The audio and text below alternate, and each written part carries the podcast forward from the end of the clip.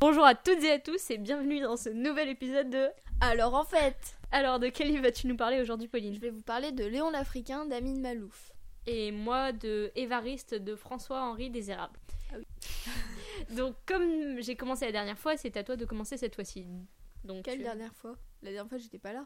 Épisode 12 Les gens le savent. Ah oui, l'épisode 12, c'est celui euh, sur euh, Alphonse Allais Oui. Oui, alors je voudrais m'excuser parce que franchement, j'étais pas bien. Enfin, j'étais un peu fatiguée ce jour-là parce que nous avions fait un gros goûter et du coup, quand je mange trop, je m'endors. voilà. Donc Donc, on a euh, juste mangé un cul Non, mais en plus en ce moment, je suis un peu fatiguée et je l'ai pas trop bien présenté, donc je m'en veux un peu, mais voilà. Donc je voulais juste dire que c'est pas vraiment un livre qu'on qu'on lit comme un roman, mais c'est plutôt, un- enfin, c'est juste pour avoir des petites citations comme ça sous la main et voilà. Ça- ah oui, il y avait une citation d'ailleurs qui m'avait bien plu, enfin que je trouvais mignonne, c'était euh, si Dieu n'a pas fait d'aliments bleus, c'est parce qu'il a réservé l'azur pour euh, l'horizon et les yeux de certaines femmes. Bon, j'ai pas les yeux bleus, mais ça m'avait plu quand même, donc euh, voilà. c'est mignon. Mais un grand pardon quand même parce que je trouve que c'était vraiment très très très mal présenté. Voilà, désolé. Non, non, ça allait. On se rattrapera. Bah rattrape-toi maintenant, parle-nous de euh, Léon l'Africain. Alors euh, déjà, je vais parler de Amin Malouf, qui est un auteur qui est né à, enfin qui est un écrivain qui est né à Beyrouth. Euh, Je sais plus, peut-être dans les années 60, 65, je sais plus exactement. Mais il vit en France depuis les années 70, donc je crois 71, un truc comme ça. Il a écrit Léon l'Africain en 86 ou 87, je sais plus exactement. Euh, il a reçu le prix Goncourt pour euh, plusieurs, euh, enfin pour des livres. Je sais plus si c'est Léon l'Africain ou quoi, voilà. Il a aussi reçu le Prince des Austries en 2010 pour l'ensemble de son œuvre. Et enfin, il a écrit pas mal de livres quand même. Donc il y a Le Rocher de Talmos, je, je, sais plus exactement. Bon, ça, il fait partie de l'Académie française depuis 2010. Non, je sais plus. Je vais arrêter de dire C'est de pas, c'est bêtises lui parce qui a écrit Petit Piment? Je- ça, je sais pas. Par contre, faudrait vérifier. Ouais. Euh, donc alors, alors Léon l'Africain, c'est un personnage qui a vraiment existé. C'est euh, un personnage bien réel. Et en fait, dans ce livre, il décrit euh, des périodes de, qui ont marqué l'histoire et qui ont quand même changé le cours de l'histoire. Donc par exemple, il y a la Reconquista qui a quand même changé la, Oui. enfin, la face de l'Europe, etc. Il, y a, il parle de, Luther qui commence à se dire que non, l'Église euh, telle qu'elle est ne lui plaît pas. Enfin, il y a pas mal de, de choses comme ça. Et en fait, c'est l'histoire d'un homme qui est en exil perpétuel, en fait, Mhm. parce que quand il est enfant, il doit quitter Grenade euh, parce que euh, les Espagnols débarquent pour reconquérir euh, la- Grenade, etc. Euh, donc, il, il s'installe à Fès. De Fès, il doit encore s'exiler. Ensuite, il va au Caire, etc. Et il n'arrête pas de, partir. Donc, finalement, c'est même s'il il est jamais vraiment seul dans le livre, il y a toujours quelqu'un qui l'accompagne. Mais d'exil en exil, il change toujours. Donc, finalement, c'est un peu un personnage qui est seul et qui change toujours d'identité. À la base, il s'appelle Hassan Al-Wazan. Il finit par s'appeler Lion africain et il est euh, un peu pris entre deux continents, entre l'Occident et euh, l'Afrique, l'Orient, etc. Parce que euh, en Occident, on dit que c'est un Africain et puis euh, en, en Orient, on dit que c'est un Roumi. Donc voilà, c'est un peu compliqué pour lui. Il passe comme ça de religion en religion, d'identité en identité et c'est assez beau parce que c'est écrit comme si c'était son journal en fait. C'est sous euh, la forme personne? Oui, c'est sous forme d'autobiographie, mais c'est pas de lui. C'est assez intéressant. En fait, c'est l'auteur mélange un peu le la fiction et l'histoire, et c'est vraiment intéressant parce que il retrace des grandes périodes de l'histoire dans un dans des faits qui sont romancés finalement. C'est vraiment intéressant. Et c'est un livre qui fait, je crois, 500 pages à peu près. Tu sais de quel éditeur? Plus, non, mais enfin, on le trouve assez facile. Oui, je le mettrai dans la il- il- description. il de toute façon, il existe dans une seule édition, je crois. Et, euh, Je le mettrai en, euh, dans la description. Non, c'était un Donc, livre euh, que tu- tu as bien aimé Oui, oui, franchement, c'est bien. Enfin, moi, j'ai eu du- j'avais l'impression que plus j'avançais et moins ça se terminait, mais c'est quand même Il y avait quelques longueurs, quoi. Oui, mais franchement, il est bien. Et en fait, il est découpé euh, en quatre livres. Enfin, ça s'appelle le... des livres. Donc, il y a Fès, le Caire. Ensuite, il y a. Je crois que c'est Tombouctou. Non, je sais plus, je vais pas dire de bêtises. Et le, et le dernier, c'est euh, Rome. Parce qu'en fait, à un moment, il est capturé par des pirates siciliens qui l'offrent en cadeau au pape. Donc voilà. Et euh, chaque livre est découpé en années.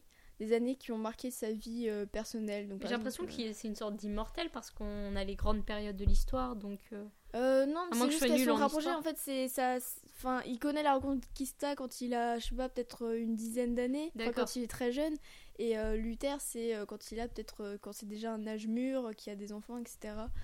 Et euh, voilà, c'est à la fin, il y a une petite, euh, enfin, il y a un petit passage euh, dédié à son fils qui dit que, enfin, je le dirais pas comme il est, mais c'est que quoi, enfin, de quelle que soit sa couleur de peau, sa religion, etc. Les gens ne l'accepteront pas forcément et qu'il devra faire avec, qu'il doit pas changer pour les gens parce que de toute façon à un moment ça servira à rien. Donc il dit voilà, à Rome tu, tu seras le fils de l'Africain et en Afrique tu seras le fils du Romi et c'est comme ça, mais tu dois pas changer parce que voilà, parce que c'est l'homme qui a changé de religion, etc. Et d'ailleurs dans le livre il s'interroge beaucoup sur le rapport à Dieu et est-ce que le fait de changer de religion c'est trahir Dieu ou pas? Il y a aussi euh, la place des femmes dans la société qui est quand même euh, assez euh, étonnant, enfin par rapport à notre époque, enfin parce que Ouais, la ouais. femme est complètement infantilisée. Donc t'as des en fait. questionnements et t'as. euh, Oui, voilà, c'est il y a plein de un il pose des interrogations qu'il faut enfin faut aller les chercher parce qu'il y a des choses qui sont présentes, il faut se dire ah oui, qu'est-ce qu'il a voulu dire là, etc. Et c'est aussi l'homme qui est en moi j'appelle ça enfin je sais pas si c'est ça mais c'est un- une sorte d'exil perpétuel en fait parce que quoi qu'il fasse d'ailleurs à la fin du livre, il dit voilà, je vais reprendre la mer encore une fois et je ne sais pas enfin voilà. Non mais j'ai bien aimé ce livre, c'était vraiment bien. Bah, Voilà. écoute, merci pour. euh, Oui, Non, bah merci beaucoup. mais je t'en prie. Donc moi je vais vous parler euh, d'un roman d'un jeune auteur nommé François-Henri Désérable.